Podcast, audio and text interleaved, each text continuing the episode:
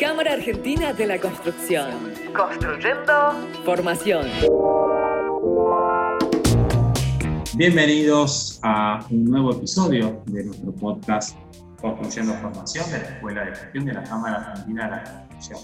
En esta temporada estamos abordando distintos temas que hacen al concepto de triple impacto en la industria de la construcción y nos acompaña Rosario Quiroga. Rosario, ¿cómo estás? Gracias por seguir acompañándonos. Hola Sebastián, un placer poder seguir estar, estando acá en estos podcasts. Estamos ya, estamos ya abusando de tu, de tu confianza y tu amistad en, tantos episodios. En este quinto episodio nos toca reflexionar sobre residuos. En el fondo todo lo que hacemos tiene algún tipo de desperdicio de residuos. ¿Qué, ¿Cómo podemos, cómo se te ocurre a vos, cómo has estado trabajando en tu amplia experiencia, cómo podemos recuperar la mayor cantidad de, de, de productos provenientes de la demolición, ya hablando del tema residuos. Eh, bueno, primero que nada, y, y, y empiezo con, con, esta frase, la verdad que me parece interesante, que es que el residuo en sí es un error de diseño. No sé quién fue el que la dijo la primera vez, pero se empezó a mover esta frase y la verdad que me parece súper interesante y, y, digamos, también tocando el tema que, que, que, ya hablamos bastante del tema en, en el episodio de economía circular, ¿no? Que un buen diseño es el primer y el más importante paliativo a todo este problema de los residuos, ¿no? Entonces, eso me parece súper importante y, digamos que tiene que ser prioritario. Primero que nada, empezar a pensar en el diseño y replantear nuestro diseño de todo, desde, eh, por eso yo trabajo en algo tan, trabajo de una forma muy integral, ¿no? También, y como para mí, eh, desde mi profesión, la nutrición, es tan importante la alimentación. Por ejemplo, yo también veo los residuos en, todo lo que es nuestra alimentación, todo viene en un envase, todo. Entonces, bueno, empezar con este, este tema de lo que es el diseño, ¿no? Eso para la construcción en, en sí, primero que nada. Hoy en día, después, en la demolición, y más que nada, bueno, de lo que son eh, los RCD, los residuos de construcción y demolición, hoy en día forman parte de, eh, como el 60% de los residuos son de construcción y demolición. ¿Por qué? Porque la verdad que son todos, además, que no solo en, en volumen y en peso son muy importantes. Entonces es elemental que desde la construcción podamos trabajar en reducir eso, porque realmente va a ser una reducción importante a nivel general y global.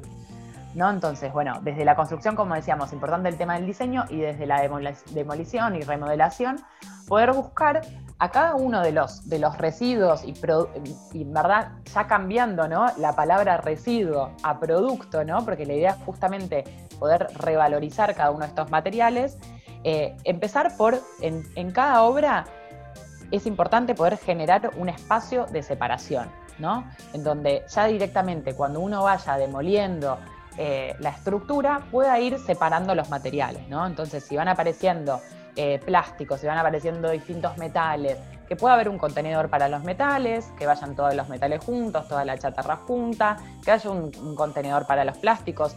Y esto también habla parte de la, de la, parte anterior, ¿no? De lo del diseño, poder decir, bueno, desde el vamos, entramos a esta obra, bueno, ¿dónde va a estar cada material segregado y separado y clasificado, ¿no?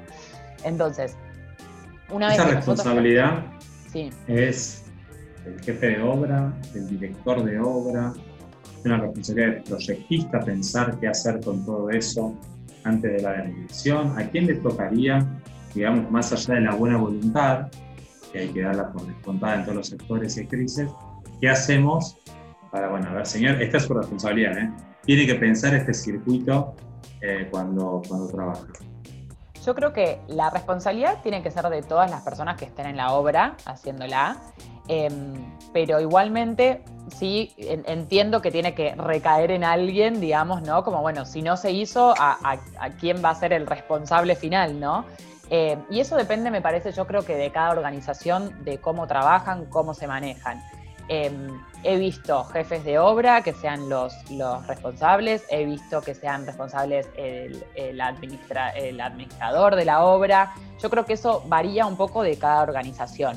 Eh, he visto también gente de higiene y seguridad encargándose del tema, por eso digo, es como que es, es bastante como que presta a, a, cada organización organizarlo como quieran.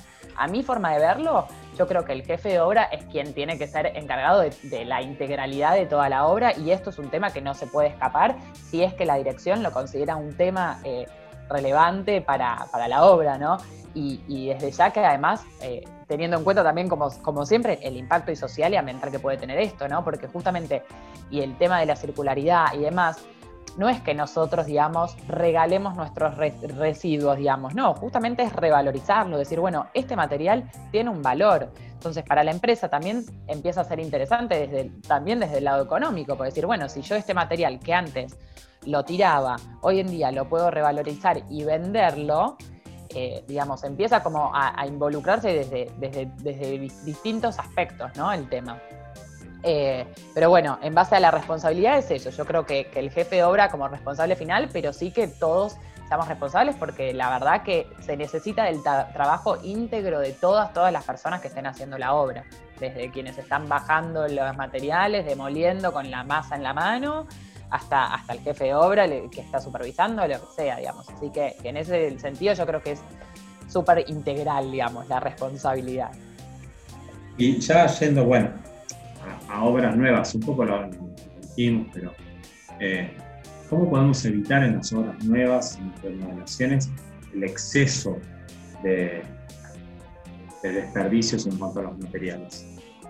Y ahí está donde, donde es claro ¿no? este, este tema del diseño y, súper interesante que, que nos adelantamos y lo hablamos, me parece, en, un capítulo anterior, este tema de, del, del, BIM, digamos, y de poder construir antes de construir, que me encantó eso como lo dijiste, digamos, de, ya tener todo en la cabeza y todo súper planificado, eh, de, los materiales y todo lo que va a pasar por la obra.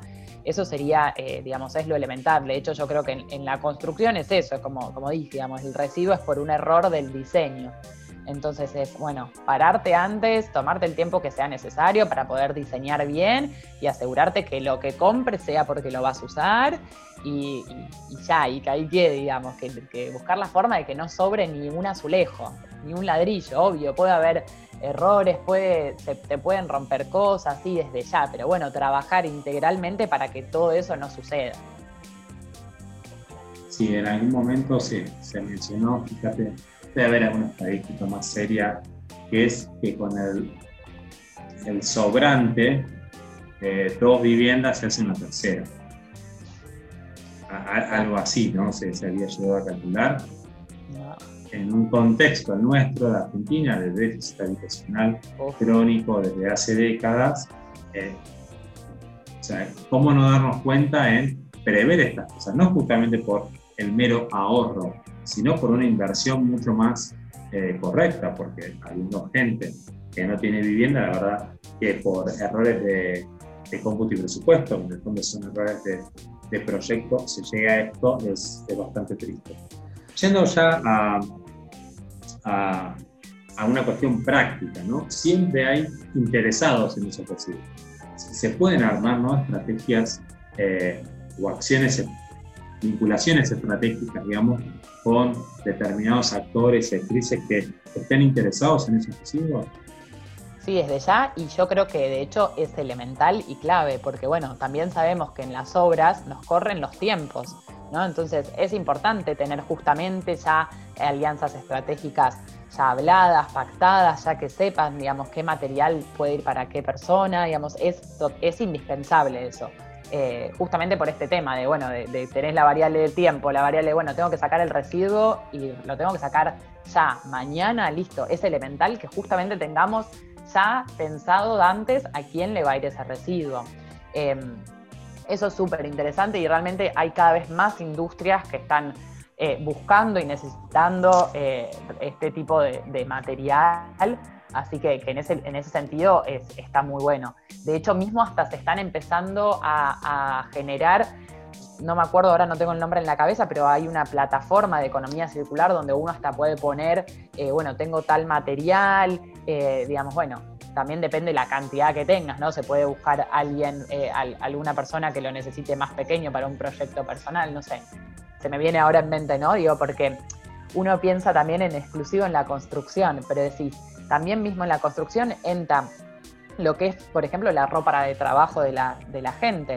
Entonces uno empieza cada vez a poner un detalle, el detalle, ¿no? Y el ojo cada vez es más afilado, ¿no? Entonces esas cosas tampoco escapan, ¿no? Digamos, si, si, si a, la, a los trabajadores se les rompe constantemente, no sé, los zapatos. Bueno, y con esos zapatos, ¿qué hace uno? No los va a tirar a la basura. Entonces, bueno, buscar, capaz hay algunas cosas que, y eso es lo interesante, y, también se entra el concepto de, como de desarrollo local, ¿no? Capaz hay productos que son más chiquitos y que no, no tienen tanto volumen y que capaz hay que hacer una alianza con alguien que tenga un proyecto más chiquito, eh, no sé, alguien que repare zapatos y le interese el zapato eh, como viste, también hay, cosas así, más pequeñas. De hecho, nosotros tuvimos la experiencia en, la empresa de demolición, donde todo lo que fueron los guantes de, trabajo se les donó a una chica que hacía carteras. Entonces recuperaba esos guantes y hacía luego carteras. Y que no era una empresa, eso sí no se vendió, la verdad que se donó. No era una empresa así súper grande ni nada, pero bueno, supimos que ese material se recuperó y se usaron carteras y la verdad que fue, fue algo que estuvo buenísimo porque vino mismo desde la gente. Eh, eso está, está bueno, digamos. Excelente. Rosario, llegamos al final de, nuestro episodio sobre residuos. Nos queda un tema y te pido una respuesta de un minuto para no irnos de plazo. Los residuos sólidos urbanos. ¿no? Eh, es un, tema que aparece en la vida de la obra y en la vida nuestra, en, lo, cotidiano de nuestra casa. Eh, ¿Cómo podemos fomentar esta conciencia de reciclar todo eso? Bien, acá, digamos, hay, hay dos patas principales. Uno, primero, que las personas tienen que tener eh, la, forma física de poder hacerlo, ¿no? Uno no le puede pedir a alguien que no recicle si no tiene los tachos para poder separar. Entonces, lo elemental primero es que pueda haber estaciones de reciclaje en, todos los lugares para estos residuos de, eh, sólidos urbanos, como bien dijiste, que son los residuos de uso diario de, todos nosotros, de la comida y demás. Entonces, que, pueda haber estas estaciones de reciclaje, que simplemente puede ser eh, tres tachos de basura, que cada uno tenga un, rótulo que diga, bueno, plásticos, vidrios, eh, orgánico, digamos, que pueda estar esta separación, eso es elemental, porque no se le puede pedir a nadie que recicle si no tiene eso. Y después, lo segundo, eh, la verdad que tiene que ir de la mano de cierto tipo de capacitación a las personas, porque se aprende a reciclar, uno no lo, no, lo tenemos incorporado desde el vamos, sino que eh, uno tiene que aprenderlo a reciclar y, poder identificar, bueno, los plásticos, qué distintos plásticos, hay unos que se pueden reciclar más fácilmente y otros que no. Entonces, este, esto de la capacitación es, clave. Eh, que sepan que hay que, que hay que limpiarlos, que no puede haber restos orgánicos, ya si está manchado tiene que ir a la basura. Entonces, estas dos patas son clave. Primero, la disponibilidad física para que se lo puedan hacer y segundo, la capacitación. Muy bien, Rosario, muchas gracias por habernos acompañado en este quinto episodio. Nos encontramos en el sexto. Muchas gracias. Cámara Argentina de la Construcción.